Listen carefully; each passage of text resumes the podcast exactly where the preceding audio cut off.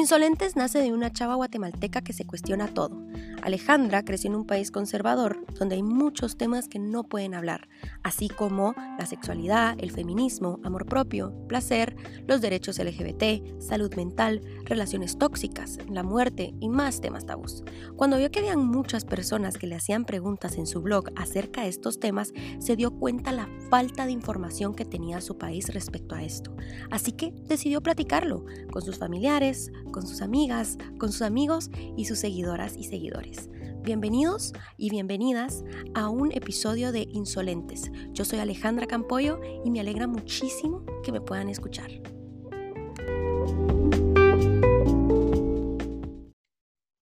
Bueno, hola Andrés, bienvenido a un episodio más de Insolentes. Estoy súper emocionada, de verdad que me alegra muchísimo que estés acá porque creo que es importantísimo que hablemos un tema como este del abuso sexual infantil y sobre todo de no un hombre, ¿verdad? Que dicen que solo a las mujeres les pasa y no es cierto. Te cuento que hay muchas personas que, no sé si escuchaste el de Claudia Rodríguez, el episodio, el primer episodio, que y muchos hombres me hablaron. O sea, tú me hablaste y otros tal vez te puedo decir unos siete más.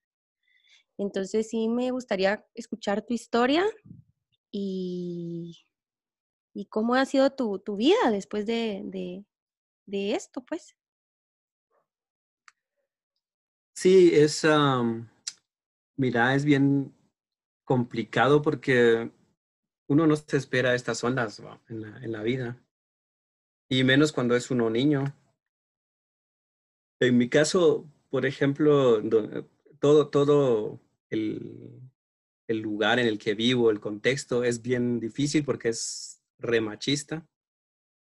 Entonces, crecemos, bueno, prácticamente todos los niños crecemos con un, una influencia, por decirte así, totalmente machista, que tenemos que ser bien pelioneros, tenemos que ser fuertes. Uf, es como todos los días desde que naces te dicen que tienes que defenderte, tienes que eh, ser independiente, que los niños no lloran, que, y un montón de cosas, ¿no? Y con la sexualidad también es como algo, está lleno de mitos. Entonces uno se hace como ideas, sí, sí, ideas erróneas, ¿no? Pero sucede que en todo este, este asunto, en la búsqueda de la independencia, yo me puse a, a buscar trabajo más o menos como entre los 12 años. Y una familia me dio trabajo como repartidor de gas. Entonces, eh, bueno, aparentemente yo estaba un poco enfermo de anemia o algo por el estilo. Y ellos, esta familia se dio cuenta y me mandaron con un doctor. O sea, ellos pagaron, o por, no sé si eran amigos de la familia o, o como fue la cosa es de que ellos me dijeron que fuera con el doctor porque él iba a revisarme si estaba enfermo. Y yo fui con este señor y bueno, nunca me imaginé lo que iba a pasar, ¿verdad? Iba solo porque como estaba en mi, en, mi trabajo. ¿Todo esto en Guatemala? Y, sí, en, en Toto. Ok. es en, en Totonicapán, imagínate, es como algo bien inusual también, supongo yo. No sé, no sé hasta qué grado es tan normal o, o qué ondas y cómo es que este tipo de cosas se dan, porque como... Pasa en todos lados, la verdad.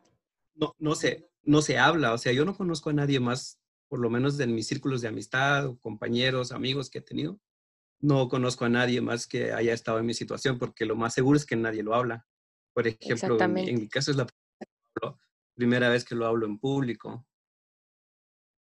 La cosa es de que esa vez yo fui ingenuo, supongo, o no sé, porque eh, fui a la clínica de este señor y cuando llego, pues me doy la sorpresa de, lo que sucedió. Se supone que él iba a, diagnosticarme sobre si tenía anemia o algún tipo de enfermedad del estomacal.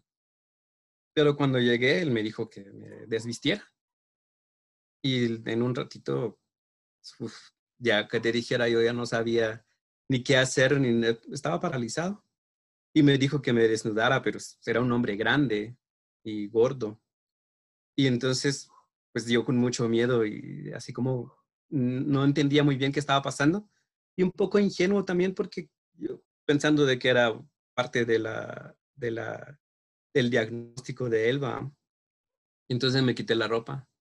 Luego apagó la luz y cuando en un momento a otro estaba sobre mí. Y fue bien horrible ese momento porque yo no sabía ni qué hacer, ni qué pensar, ni nada. Tú tenías 12 años. Entonces, en 12 y medio, 13 más o menos. Sí, era 12 años, más o menos, casi al final de mis 12 años. Y sí, estuvo ahí un buen rato, apagó la luz y estuvo eh, violentándome, porque en ese ratito yo ni siquiera sabía qué onda va, y, era, era un hombre también, es como, ¿qué está pasando? No, no, no podía ni pensar, o sea, simplemente dejé que hiciera lo que estaba haciendo hasta que al final terminó y regó toda su esperma sobre, sobre mi estómago y sobre mí y todo. Fue bien asqueroso también. Y luego de eso me dijo que me limpiara y me dio unas, unas pastillas. O sea, me dijo, estas son para tu, tu estómago, me dijo. Ya terminamos y no digas nada a nadie. Y me sacó de la clínica, ¿no? Así. Y ese, desde ese día mi vida cambió totalmente porque yo quedé así como en shock durante unas dos semanas o más y no, sin poder decirle a nadie. O sea, no pude hablar de eso. De hecho, no pude hablar de eso hasta unos cuatro o cinco años después. Eh, pero en ese momento no, no, no, se lo dije a nadie. ¿A quién se lo dijiste la primera vez?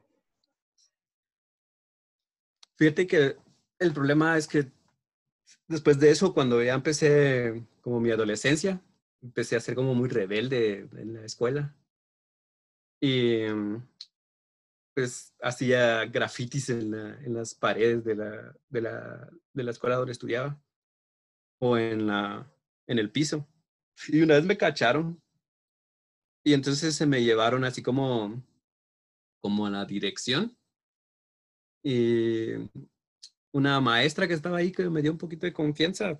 Le dije que me preguntó qué onda, que por qué era así, que no sé qué. Y que lo que estaba haciendo era llamar la atención. Entonces le dije que tenía algo importante que decir. Y entonces ella ya me dijo, pero aquí no lo vamos a hablar, mejor, ¿cómo se me dice? A mi casa. Y entonces yo llegué a su casa en la noche a platicar con ella y fue la primera vez que hablé de, del rollo. ¿ah? ¿Cuántos años tenías? como, unos 19. 18 más o menos, 19, sí, 18, si no estoy mal. Y ya fue la primera vez que pude hablar porque como supongo que ella intuyó que tenía algún problema un poco serio por el tipo de dibujos y la forma de revelarme en ese, en ese momento, ¿no? Porque dibujaba, o sea, dibujaba mucho sobre la muerte. Y hacía, hice un par de grafitis en la escuela sobre personas ahorcadas y cosas así. Entonces ella me dijo, se como que intuyó que había algo más en el fondo y fue la, primera persona que como que intentó entender un poco lo que pasaba y me invitó a su casa a platicar de qué ondas, qué, qué, tenía o por qué era así, o, si tenía algún problema que yo podía contar con ella. Entonces ya le conté. Fue la primera vez que pude hablar de este rollo. Fue muy, muy, momento así como muy chiquito también. O sea, fue un ratito nada más. Y lo que hizo ella fue solo como compadecerme y decirme que todo iba a estar bien y, y nada más. Luego de eso quedó así el, el, asunto y tuve que continuar mi vida, ¿no? Me arrepentí un poquito de... Dale. ¿Cómo?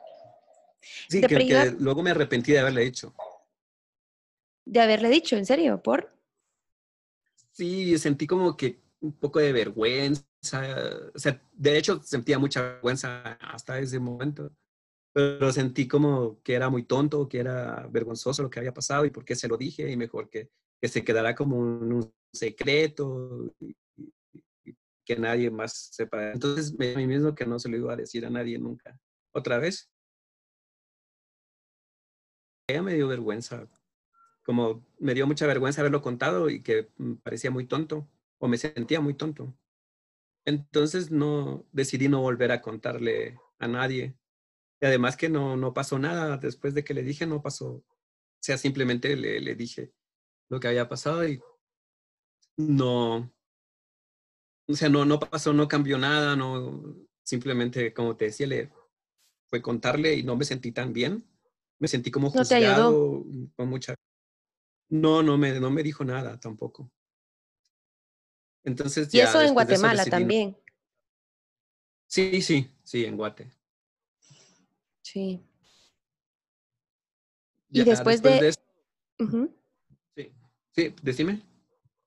Y después de todo esto de que le dijiste y todo el rollo, yo creo que también es bastante importante lo que tú decías al principio, que los hombres, y esto es el machismo y por eso el feminismo es tan importante, porque beneficia a todos, en que en los hombres es importantísimo que los hombres lloren, es importantísimo que los niños lloren, es importantísimo que hablen de esto, porque te juro que me quedé en shock cuando me dijiste que no habías escuchado nunca una historia de, un abuso sexual hacia un hombre. Y a mí cuando, cuando yo lo puse en Instagram, sí me hablaron como seis, siete y, y fue así de pasa, ¿sabes? O intento de abuso sexual. Y, y es la pura masculinidad tóxica que te dice que vos tenés que ser fuerte o aquel miedo, porque es un mito, de que si abusan de ti, te vuelves homosexual y ser homosexual en un país tan homofóbico y tan machista es malo, ¿verdad?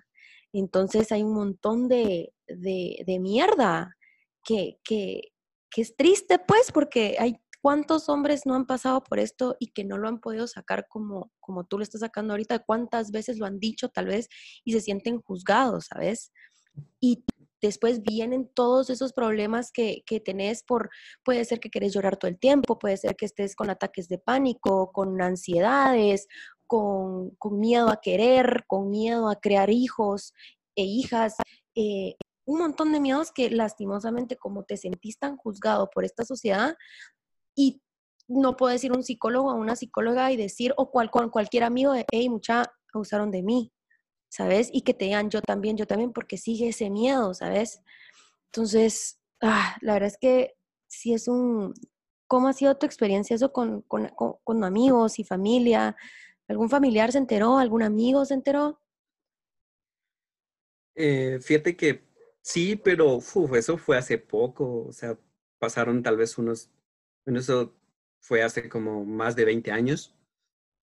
Y se enteraron algunas personas que te digo unos 15 años después de, que tuve ese rollo, ¿no? Porque justo lo que decís, ¿no? Hay un montón de secuelas, el, miedo, eh, el sentimiento de culpa, todos tienen este, crecen con esta onda de la homofobia. Y sí hay muchos mitos, o sea que si te violaron vas a ser hueco, si, y que si yo tenía un poco de actitudes también un poco afeminadas, bueno, creo que tengo todavía, y, y eso muchas veces también fue objeto como de, de burlas, de críticas, de, eh, y, siempre estaba como la broma de la, de la, violación, es como algo muy, muy normal bromear sobre eso. Y, y por dentro es como un, una batalla interna, fíjate, porque por dentro es que uno está así como toda la gente se ríe, se burla de que, de, de que si te violan, de que esto, de que lo otro, de que eh, los hombres te tocan, o que hueco y que no sé qué. Y yo siempre que, que hablaban de, o, sea, jugaban o bromeaban así, yo tenía adentro como este rollo de, pero si esto a mí me pasó, ¿no? Y no es una broma, o sea, ¿qué ondas? Y este señor, ¿qué ondas también? Y yo siempre pensaba así como, le tenía mucho rencor a este, a este señor, porque si todos se bromean de que es güey, entonces el qué onda, ¿no? ¿Por qué, ¿Por qué tuvo que haberme hecho esto? Decía yo, o sea, cuando era más joven, entonces eso hizo que yo me alejara mucho de estos, de estas como manadas de chicos. O sea, era primero que era bastante antisocial y luego que casi no creé lazos de amistad con otros, con otros hombres. O sea, la mayoría de mis amistades son chicas. No tengo, incluso con hombres de mi familia, yo tengo cierto como rechazo. Exacto. no me gusta que me toquen o que me agarren o que se acerquen a mí demasiado. Es como una onda de... De hecho, hay una, una parte de mi vida bien, bien loca en que yo me odiaba a mí mismo, o sea, mi, mi cuerpo de hombre lo odiaba. Me caía mal verme y decir que yo muchas veces decía, de pronto me cuestionaba y si era, si, si este asunto me había vuelto, como decían, ¿no? Si era cierto este mito de que uno se vuelve eh, gay, homosexual, y si yo soy homosexual y, y, si no me gustan las chicas, pero decía, a mí me gustan las chicas, lo que no me gusta es sentirme hombre. Y entonces había una onda bien loca que yo pensaba cuando era más, como más uh, joven. Decía, a mí me gustaría ser como mujer, pero me gustaría eh, tener relaciones con mujeres, no con hombres. O sea, es como una onda de rechazo total hacia los hombres. y rechazo hacia mí mismo. Sí, pues yo creo que también es parte del trauma de que por tú ser como sos, te pasó eso, como de cierta manera tú rechazando ese cuerpo que fue violentado. Entonces, por eso tú rechazas esa parte. Entonces, es eso que tú decías, ¿verdad? De que no te, no, no, no te sentías seguro en tu propio cuerpo. Exactamente eso, ¿no? De lo que, lo que estás diciendo de la seguridad. O sea, yo no me sentía seguro en ningún círculo de, donde había hombres. O sea, todos estos, los, los chavos que salían a jugar fútbol o que se juntaban. O sea, era muy difícil para mí lidiar con ellos. Entonces yo me sentía, no, no nunca me sentí como parte de, de estos eh, círculos. Hice más amistad con, con chicas. Entonces, eh, ahí es en donde también encontré como un poco más, me sentía más tranquilo, ¿no? Entonces ya más adelante tuve una, tuve una compañera de varios, varios, o sea, de muchos años, compañera pareja, y a ella le conté, fue la primera persona después de la, de la, de la señora esta maestra, a la que le conté lo que me había pasado, ¿no? Y era, era bien compleja la relación porque ella esperaba a un chico, o sea, éramos pareja, pero ella siempre me, me reprochaba el hecho de que yo era diferente, ¿no? De, de, no ser como los demás chicos y no tener esas eh, actitudes tradicionales de, del hombre macho. Entonces eso hizo que nuestra relación y fue la persona que le conté también, este, como todo este rollo y nuevamente te sentiste inseguro, ¿no? De contárselo a alguien, ¿no? Sí, pues. porque se, lo, conté porque por el hecho de que yo no, yo no podía corresponderle a ella como, como esperaba. O sea, e, ella estaba como con, muchos conflictos porque yo no podía, o sea, no, porque yo no podía ser el típico eh, chico que, que, la, que la protege a ella, ¿no? Entonces yo le dije que era al revés, que yo necesitaba en una relación, a mí me gustaba más sentirme protegido y no proteger. Entonces eso conflictuó mucho porque era todo lo contrario, o sea, ella esperaba ser protegida y yo le decía, yo, yo eh, así me siento, o sea, no, es, complicado porque yo no puedo, o sea, esta parte de la seguridad que se supone brindan los hombres a las mujeres, yo no la podía desarrollar tan fácil, ¿no? Entonces era bien complicado. Al final terminamos dejándonos, y yo creo también que es parte del, machismo que, que obliga a los hombres a ser este macho alfa cuidador de mujeres, el que da el dinero, el que paga todas las cenas, el que tiene que tener una erección todo el tiempo para poder coger perfectamente bien, el que quiere coger todo el tiempo, el que nunca fue abusado.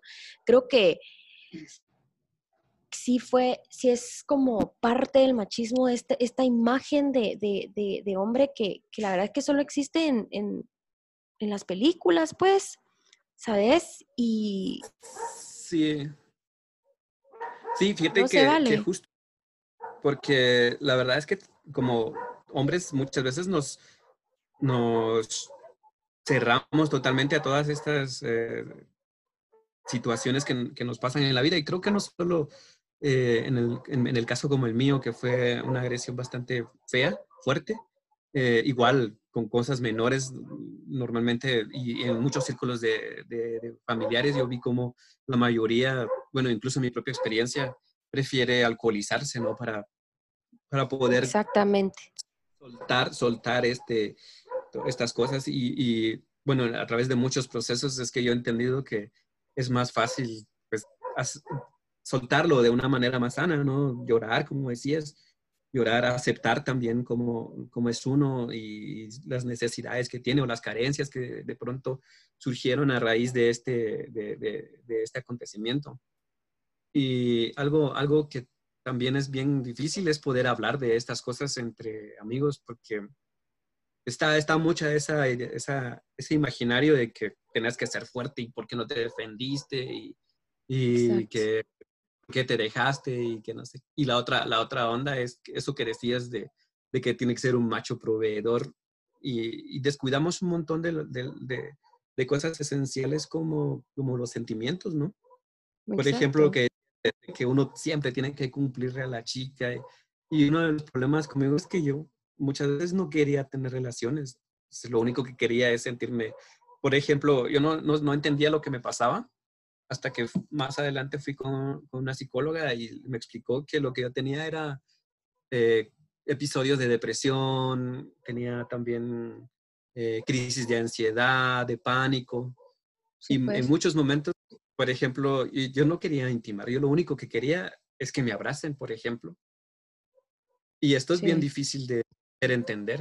O sea, no me interesaba como tener una relación sexual y esas cosas, sino una relación para mí era simplemente sentirme seguro en los brazos de alguien, por ejemplo pero decir eso es incluso ya intentando relacionarme, una que otra chica me dijo que pues, yo era como, como los, los hombres, ¿no? O sea, tomando un poco el papel machista, hueco. Siendo más machista. Sí, entonces eh, es como un montón de, secuelas a raíz de este rollo. Y lo, lo logré entender hasta que fui, bueno, primero leí mucho y a través de la lectura encontré un poco sobre el feminismo. El feminismo, fíjate que de muchas lecturas del feminismo hicieron que yo entendiera mm, sobre las emociones y me hicieran también buscar como un poco de ayuda profesional. Entonces ya asistí, asistía con una psicóloga. Pero fíjate que el problema que se dio ahí y algo que a mí como que también me, me empezó a hacer mucho ruido es que también aquí en el contexto en el que yo vivo hay mucha, muy poca gente profesional, por lo menos en el momento en el que yo busqué. Eran como religiosos y, así como, no se preocupe, Dios le va a sanar el corazón y todo. Y esa onda a mí no me, no me ayudaba. Exactamente. Onda de Dios, o sea, yo decía, ¿cómo es alguien profesional? O sea, yo no, yo no creo en Dios. De hecho, también eso me hizo cuestionar un montón de ondas. O sea, yo no, sé, no sé lo que necesito, pero esto no es, o sea, algo dentro de mí me decía, esto no es. Entonces ya dejé de, ir eh, con esta chica. Qué importante es que en serio hayan profesionales que estén desligados de su religión, o sea, que tengan, eh, o sea, imagínate qué daño, yo me pregunto, ¿qué daño podés hacer eh, si, tú teniendo una creencia tan fuerte y ser profesional y decirle a una persona que fue violentada de pequeño, mire, Dios le va a ayudar. Hay muchas personas que no creen en Dios como tú. Hay otras que sí, hay unas que les sirve, pero en el ámbito profesional creo que, y como psicólogos y psicólogas y todo, tienen que tener, creo que bastante claro que pues ahí hay un trauma y ese trauma se tiene que trabajar, ¿sabes? Ir de regreso, platicar acerca, llorar, expresarte, gritar, patalear, decir que ya no puedes más, tirarle mierda a lo que sea que querrás tirarle mierda, a Dios, a un poder superior, a tu vida, a tu cuerpo, a lo que sea. Siento yo que eso es como que la manera que tú puedes sacarlo e ir a terapia todo y tener... Eh, constantemente tus citas con tu, con tu o psicólogo, pues, pero qué importante es que un psicólogo en serio sea profesional y se fije en los traumas, no en creencias religiosas, sea cual sea, pues. ¿Me explico? Sí, sí, sí. Sí, entonces más adelante encontré a una, bueno, una amiga que también era o es psicóloga y ella sí me ayudó de otra manera porque usó como el arte. O sea, me invitó a usar el arte también para poder sanar y soltar un poco todo este rollo y a través de esto ya fue que fui eh, logrando como, sí, sí, sanando, aunque esto también eh, lo, lo, entendí, que es casi que va a durar mucho tiempo, ¿no? O sea, a veces hay periodos largos en donde todo está bien y no lo recuerdo y no tengo episodios de, de eh, alguna crisis de ansiedad o o pánico, por ejemplo, y a veces como que resurge otra vez y vuelve el pánico, vuelve... De, hecho, tengo una crisis muy severa sobre mm, un tic que me pone así como a, tener hipo y es cuando... Te pones nervioso. sí, estoy nervioso y es... Bueno, y a veces lo, con, con, respiración, y bueno, es un proceso bien, bien largo, ¿no? Lo que uno tiene que hacer para, para ir como Fíjate que hace tiempo logré comprender, el, comprender de alguna manera todo lo que sucedió conmigo cuando era niño. Sin embargo, las secuelas físicas son las más difíciles de, tratar porque, por ejemplo, a nivel intelectual yo logro entender qué fue lo que pasó, he hecho muchos procesos de sanación y tratar de cómo seguir la vida mm, bien, ¿no? Sin embargo, físicamente repercute un montón todavía. Ese es eso es algo un poco más complicado de, de, manejar. Y la otra cosa es la soledad, fíjate. Algo que también estás diciendo es que como no se habla, no sabemos quiénes están en este rollo. Y la otra cosa es, por ejemplo, en el contexto en el que yo vivo, me siento muy solo, porque tengo muy pocos amigos hombres, pero la mayoría no son de aquí, están dispersos. De hecho, algunos son fuera del país y algunos otros están lejos, ¿no? Tengo amigos homosexuales, por ejemplo, y también hay como una comprensión sobre todo este asunto de la diversidad, porque uno se siente más seguro, ¿no? Sí, mm. exacto. Pero te quiero decir algo, perdón que te interrumpa.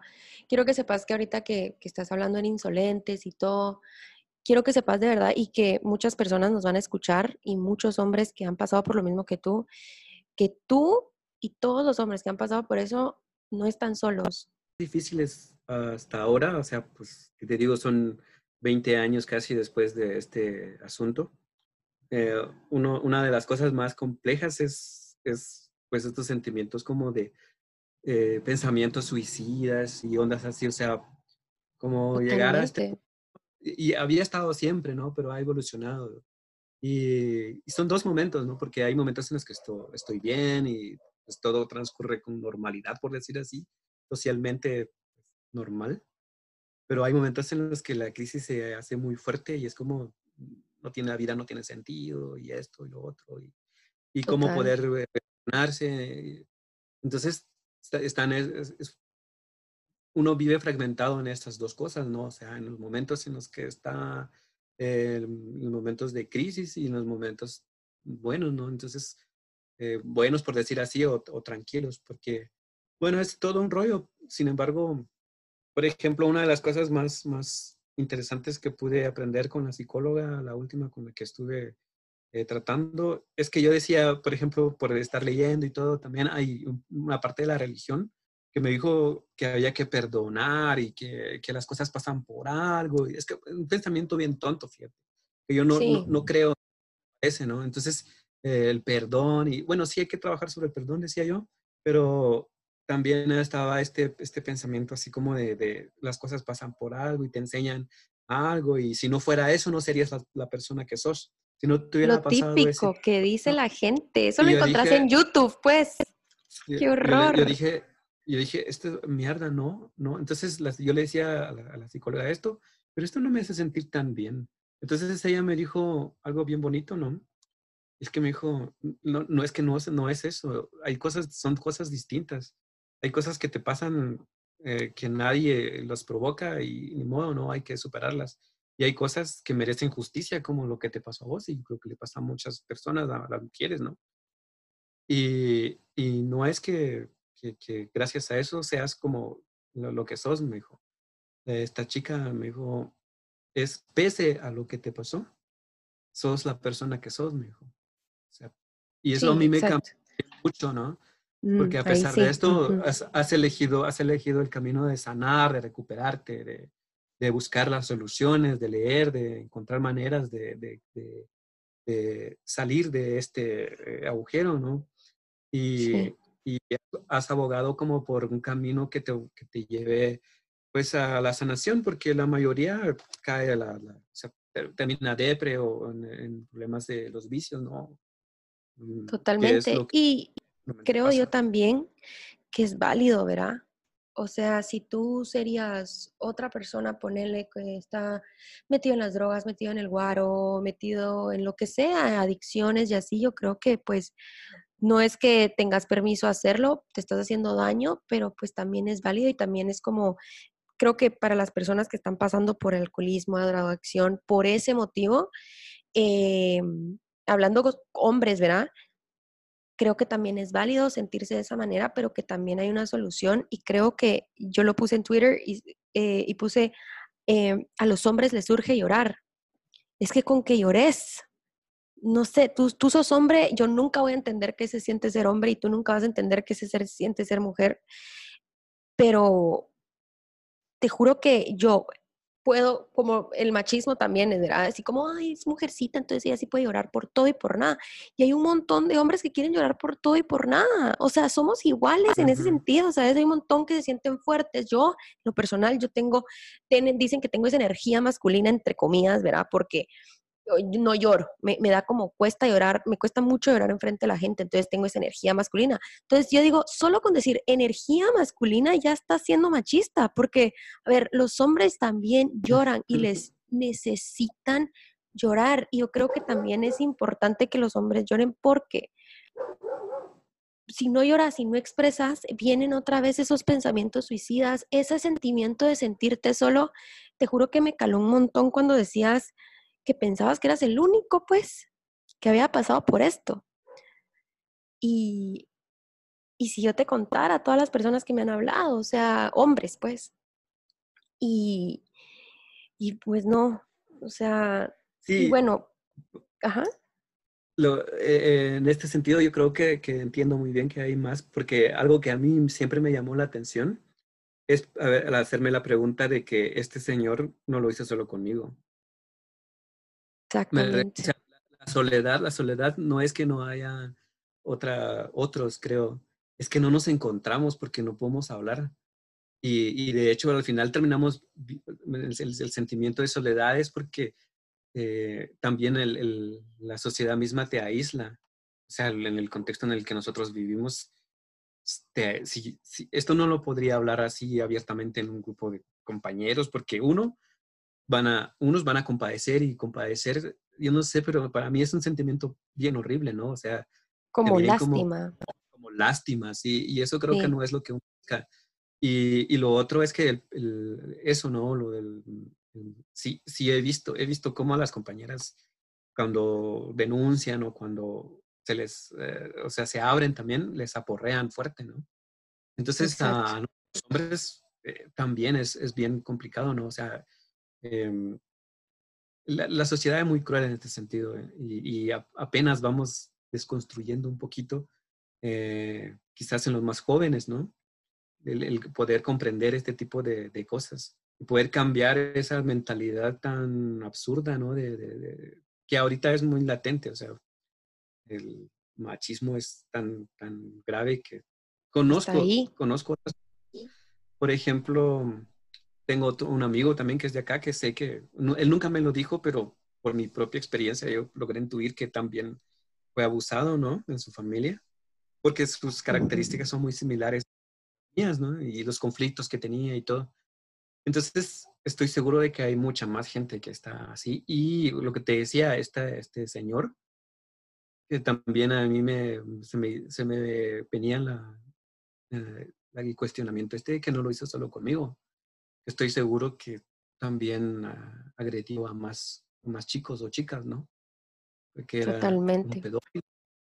Y, y, el problema es que es un, es un personaje público también, ¿no? No público, pero... Sigue vivo. Es un, es, es, un doctor, ¿no? Es un doctor, sí.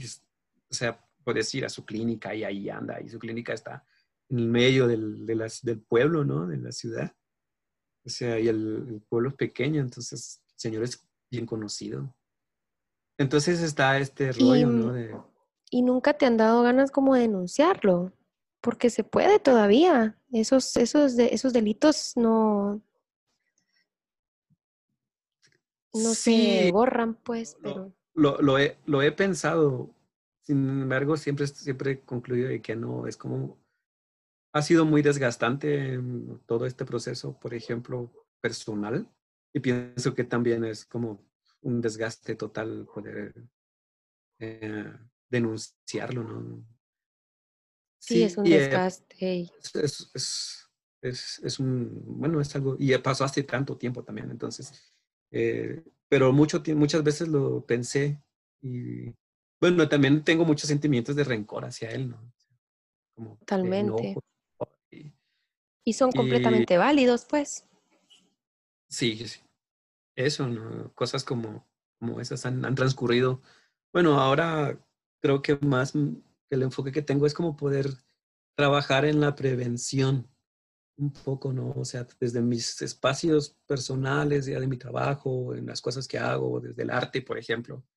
También es como buscar y apoyar la prevención con mi familia, en los, en los chicos de la familia, los niños, los niños, ¿no? Que también vienen creciendo.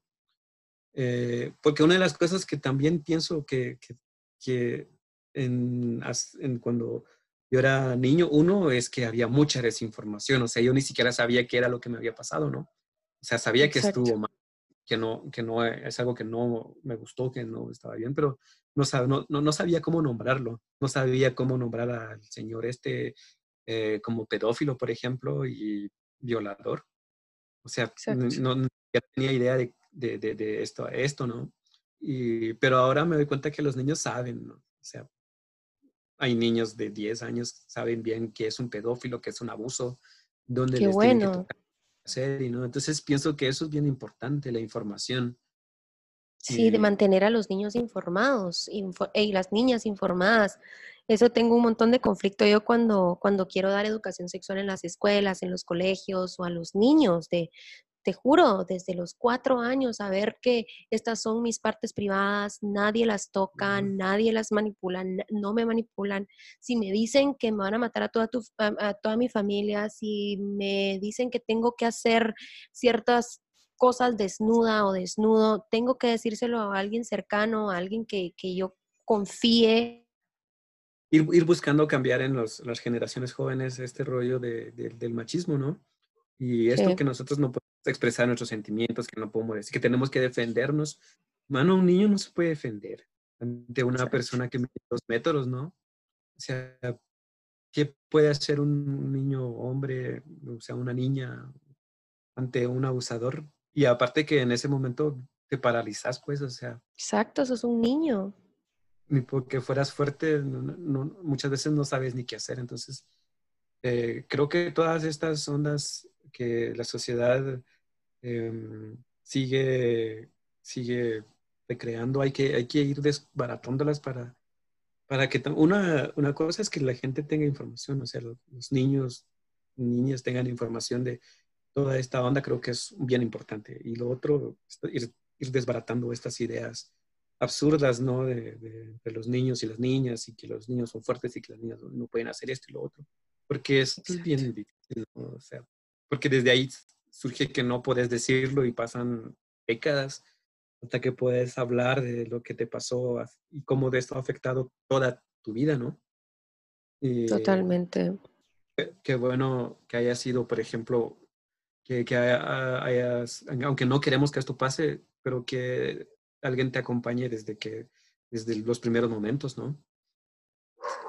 Sentirte bien, de sentirte acompañado, de sentirte que puedes hablarlo, ¿sabes? Qué importante es eso para los niños. Ahorita que nos estamos enfocando en los niños hombres, y, lo importante que también padres y madres de familia dejen a sus niños llorar, ¿sabes?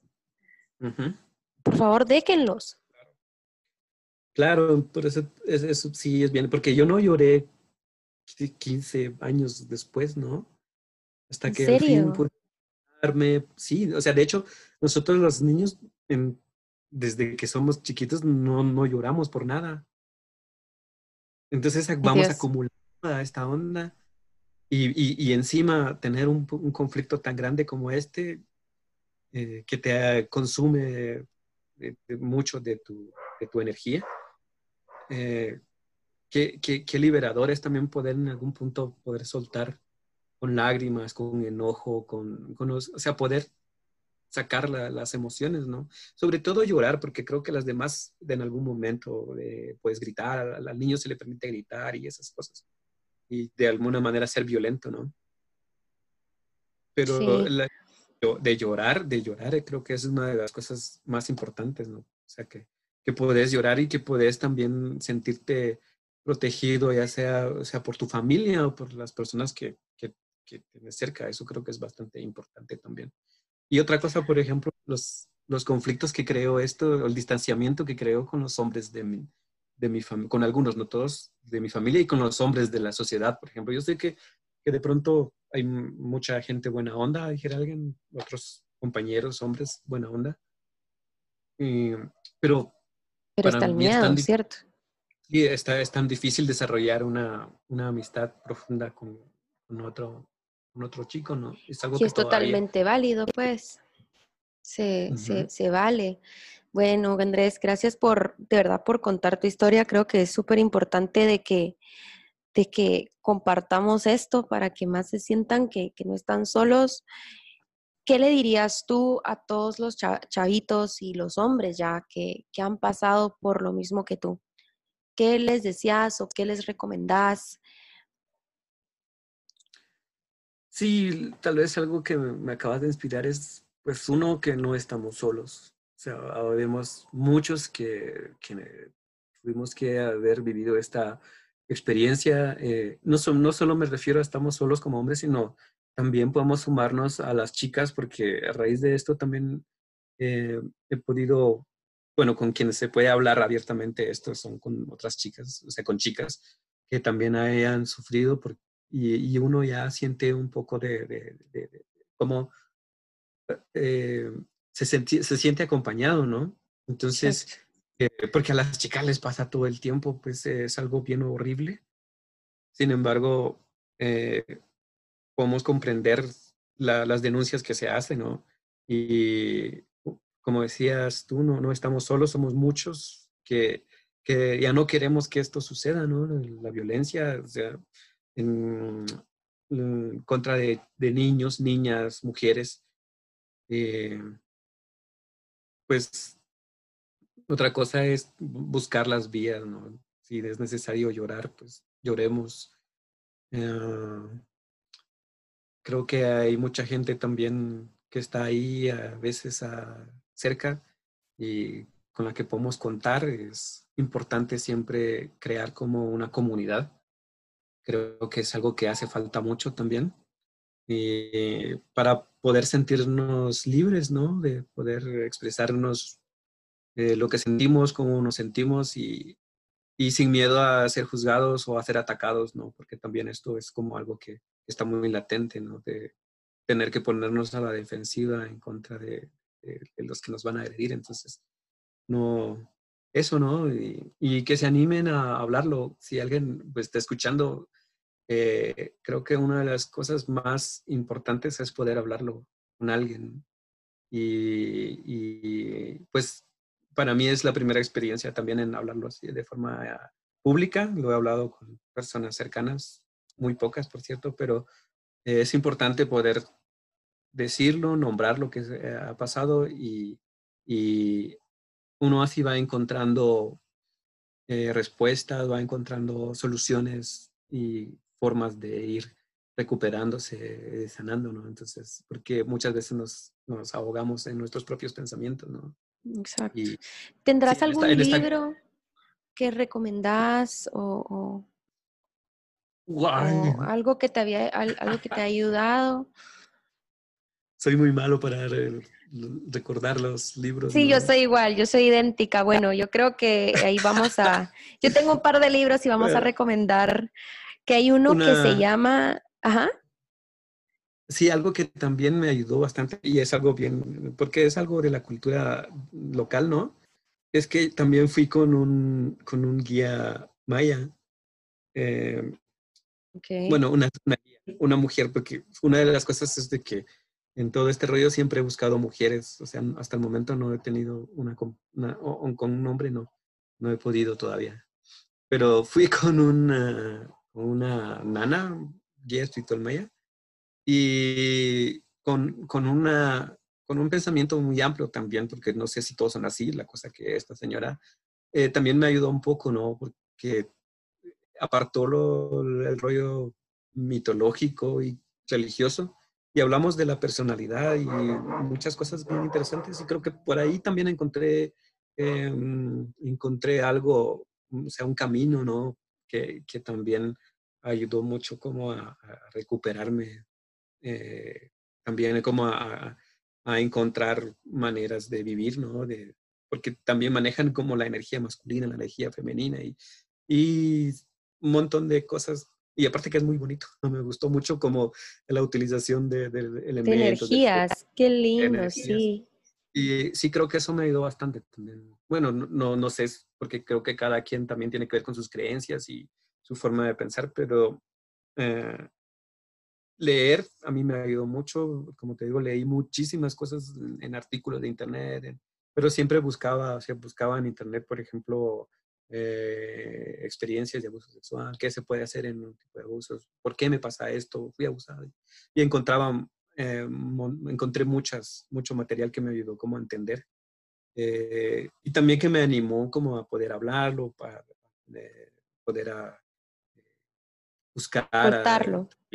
sí. Creo que es importante que no importa qué ayuda sea, puede, hasta puede ser religiosa, pues yo que tengo algo con la religión ahí que ya sabes, nosotros dos creo que estamos así, que se nos extripa, pero puede ser que ahí, encuentren ayuda, puede ser que sea con un gurú, puede ser que sea con alcohólicos anónimos, puede ser de que sea con un sacerdote maya, puede ser, pero que, que, lo, que lo hablen, pues, y que expresen el dolor y tengan y se den permiso los hombres a decir, esto me pasó y me duele y que vayan, y si no funciona la psicóloga, pues que funcione esto, y si no funciona lo otro, pues que funcione lo otro.